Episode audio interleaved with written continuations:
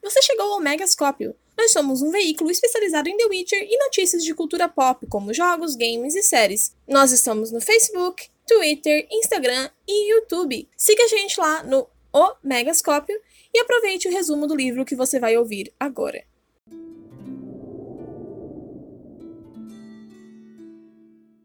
E aí, galera? Aqui quem fala é a Júlia, e hoje estou trazendo um resumo com spoilers do livro O Último Desejo, o primeiro da saga de The Witcher. Lembrando que este vídeo não substitui a experiência de leitura, então se você gostar do que ouvir, pegue o livro para ler. O Último Desejo tem uma estrutura diferentona, alternando entre passado e presente. Para facilitar o entendimento do resumo, organizei a narrativa de forma cronológica, diferente da que é apresentada no livro. Começando então com um conto que mostra a primeira aventura de Geralt e Jaskier, logo depois de se conhecerem. No conto Os Confins do Mundo, os dois estão na estrada à procura de trabalho, até que um camponês para os dois e diz precisar de ajuda de um bruxo para se livrar de um diabo, mas sem matá-lo. Geralt aceita o contrato e eles encontram uma criatura com chifres e pernas de bode. O bruxo tenta conversar com a criatura, mas eles acabam sendo atacados com bilhas de aço e precisam correr dali. Voltando à vila, eles descobrem que foram os próprios aldeões que deram as bilhas de aço ao diabo, na tentativa de afastá-lo.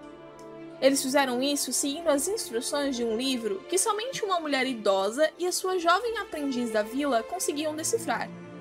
Aqui, eles descobrem que a criatura, identificada como um Silvano, estava levando as provisões de comida dos aldeões em grandes quantidades, mas a jovem Lily, aprendiz da velhota, impediu que os aldeões o matassem. Geralt novamente tenta se aproximar do Silvano, chamado de Torque. Dessa vez, o embate termina com o bruxo dominando a criatura num combate físico. Porém, os dois são interrompidos por elfos que levam Geralt e Jaskier e os amarram. Nessa situação, eles descobrem que o Silvano Torque estava roubando a comida dos humanos para dar aos elfos. Um grande debate sobre justiça, a infertilidade dos elfos e uma eminente guerra entre as raças dá-se entre os presentes, dando precedentes para eventuais conflitos raciais retratados na saga. Os elfos então quebram o alaúde de Jaskier e informam que vão matar ele e Geralt. Entretanto, num golpe de sorte, a jovem Lily da vila aparece Porém, desta vez, ela está transformada, revelando-se como a rainha dos campos, cujos elfos respeitam como uma divindade. Lily liberta Geralt e Jaskier e pede que os elfos se dirijam às montanhas. Os elfos se despedem, mas não sem antes substituir o alaúde quebrado de Jaskier por um de origem élfica, e assim partem, deixando Geralt, Jaskier e Torque conversando sobre os acontecimentos. O próximo conto, cronologicamente, é O Último Desejo. Geralt e Jaskier estão pescando até que o bardo pega um jarro do rio. Desse jarro sai uma fumaça vermelha que se transforma em uma esfera com formato de cabeça. Jaskier, acreditando ser um gênio, faz dois desejos, mas a criatura o ataca mesmo assim. Geralt, que estava com o selo do jarro na mão, corre para o amigo e fala palavras que ele acredita ser um exorcismo, surpreendendo-se quando funciona. Bruxo, então, corre com Jaskier para a cidade mais próxima à procura de alguém que pudesse ajudar seu amigo. Lá ele descobre que há somente uma feiticeira nas redondezas, Yennefer de Wengenberg, e ele vai atrás dela para pedir ajuda. Geralt conta o ocorrido e a feiticeira ri muito na parte do exorcismo, que significava suma daqui e vá se foder. Yennefer mostra muito interesse no selo do jarro e nos pedidos feitos por Jaskier, Sendo assim, concorda em ajudar. A feiticeira cura Jaskier e, como pagamento, pede que Geralt entregue o selo do gênio e enfeitiça o bruxo para se vingar de todas as pessoas na cidade que fizeram algum mal para ela. Geralt, enfeitiçado, bate nos membros do conselho municipal que falaram mal de Yennefer e espalharam rumores falsos a seu respeito. Assim, ele acaba acordando em uma masmorra, e lá o carcereiro começa a espancá-lo até que Geralt grita: Desejo que você exploda. Para surpresa do bruxo, ele realmente explode, gerando uma grande comoção. O prefeito e o sacerdote vêm para investigar o caso e Geralt acaba contando todo o ocorrido para eles, até que eles são interrompidos por Jaskier, que aparece do nada gritando: Desejo que acreditem que Geralt é inocente. O sacerdote então deduz que Yennefer mandou Jaskier realizar seu último desejo para que ela pudesse capturar o gênio. Enquanto isso, começa a trovejar na rua e os presentes conseguem ver uma luz mágica prendendo o gênio, e todos correm para a origem do caos. Lá, eles encontram um portal aberto no qual o Geralt pula. Quando ele encontra a feiticeira, os dois se perdem em meio ao caos, brigando e tentando controlar o Jin, até que Yennefer descobre que não era o Jaskier o mestre do gênio, e sim Geralt, e por isso ela não estava conseguindo controlá-lo. Ela pressiona que ele faça o seu último desejo, sendo que o primeiro tinha sido suma daqui e vá se foder, e o segundo a explosão do carcereiro. O Geralt, nesse momento, estava mais preocupado em salvar a vida de Yennefer, pois ele sabia que assim que ele fizesse o último desejo, o gênio a mataria. Então, ele faz um desejo que garanta que o gênio não poderá matar a feiticeira depois do ocorrido. O desejo não é especificado no texto, mas fica implícito que Geralt desejou que seus destinos fossem unidos, de forma que Yennefer não possa morrer sem que o Geralt morra também. Essa foi a única forma de salvar a feiticeira, já que gênios não podem matar seus mestres. Chocada com o sacrifício do bruxo, Yennefer se entrega a Geralt ali mesmo, no meio dos escombros. Nesse conto também fica implícito que Yennefer desejava usar a magia do gênio para curar a sua infertilidade, e que antes de virar uma bela feiticeira, ela era uma jovem corcunda. Na sequência, o conto Uma Questão de Preço começa com Geralt sendo preparado para um banquete. O castelão explica que a festividade tem a intenção de encontrar um marido das Ilhas de Skellige para Paveta, a princesa de Sintra, Geralt pergunta por que sua presença é necessária, e ouve o relato de um monstro pequeno, encurvado e cheio de espinhos, como um ouriço, que anda pelo castelo à noite. O banquete começa com a delegação de Skellige chegando, com Aisthuisak, o jovem Krahan Krayt e o druida Mishawar. A rainha calante de Sintra dirige-se ao bruxo e Geralt descobre que há algo ameaçando seus planos de casar sua filha com alguém de Skellige, e que somente um bruxo poderia ajudá-la. Logo, a princesa Paveta entra no recinto, e momentos depois, um cavaleiro coberto de armadura, ao qual a rainha se refere como Ouriço de Enlerwall. Calante pede que o cavaleiro remova o elmo, porém, ele diz que fez um juramento e só pode retirá-lo depois da meia-noite. O ouriço então conta que há 15 anos atrás, o marido de Calante sofreu um acidente e o cavaleiro o ajudou. Como pagamento, ele invocou a lei da surpresa. Você me dará aquilo que já possui, mas ainda não sabe. Ao chegar em casa, o falecido rei encontrou a rainha dando à luz a uma menina, a princesa Paveta. A história mostra que Paveta pertence ao cavaleiro misterioso, e um grande alvoroço se inicia entre os presentes. Enquanto isso, o medalhão de Geralt vibra cada vez mais e o ar ao redor da princesa começa a se agitar. Há uma conversa sobre a importância da da surpresa e crianças marcadas pelo destino, e as consequências de tentar impedir que os seus destinos sejam cumpridos. Geralt se manifesta para dizer que o cavaleiro só terá direito à princesa se Paveta concordar em partir com ele. A rainha, então, em um artifício, diz que é meia-noite e pede que o cavaleiro remova o elmo, alegando que a princesa precisa ver o seu rosto antes de decidir seu destino. Ao remover o elmo, o cavaleiro revela-se como uma criatura meio humana, meio ouriço. Calante então pergunta a Paveta se ela quer partir com o ouriço de Erlenwald, obtendo um surpreendente sim como resposta. O sim da princesa causa um alvoroço no banquete, resultando em Calante chamando os guardas para matar o ouriço. Paveta solta um grito agudo chamando Dani e começa a devastar tudo ao seu redor com um poder enorme o druida Mishawar e Geralt juntam-se para parar a princesa, com muitos esforços. Mishawar então explica que a paveta tem a força, herdada de sua avó, enquanto as feições do ouriço chamado Dani lentamente voltam a parecer humanas. Em um local reservado, o cavaleiro conta sobre sua maldição e que ele e Paveta já namoravam há um ano secretamente. Calante, derrotada, permite que ele leve a princesa, sua permissão desfaz a maldição de Dani permanentemente. A rainha resolve a situação com Skellige, dizendo que se casará com Aist e pergunta a Geralt o que ele deseja como pagamento. Geralt então invoca a lei da surpresa para Dani. você me dará aquilo que já possui e que ainda não sabe.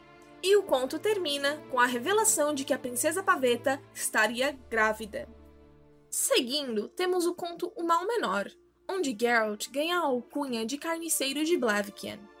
O bruxo chega na cidade após ter matado uma Kikimora, na esperança de que haja uma recompensa por ela. O intendente diz não haver, mas informa ao bruxo que um feiticeiro está na cidade e pode se interessar no cadáver.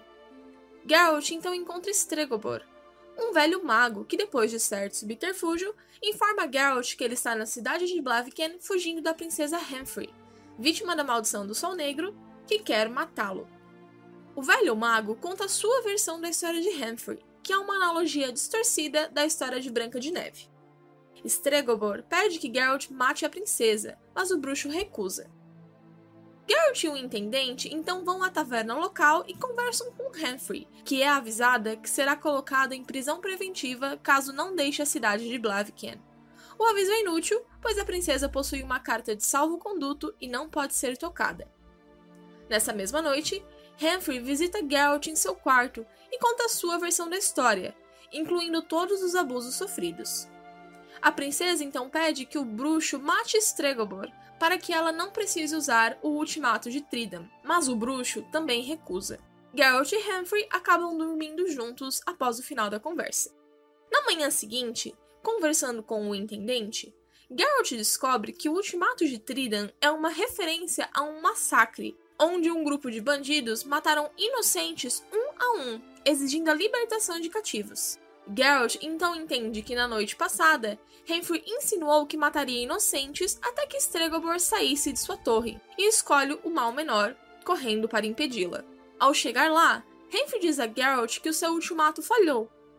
O bruxo então pede que ela parta da cidade, resultando em um duelo que traz a morte da princesa e de seus companheiros pela espada do bruxo. Stregobor pede para analisar o corpo de Humphrey, mas Geralt não permite e o mago parte da cidade. O intendente, ao ver o massacre, pede que Geralt nunca mais volte a Blaviken.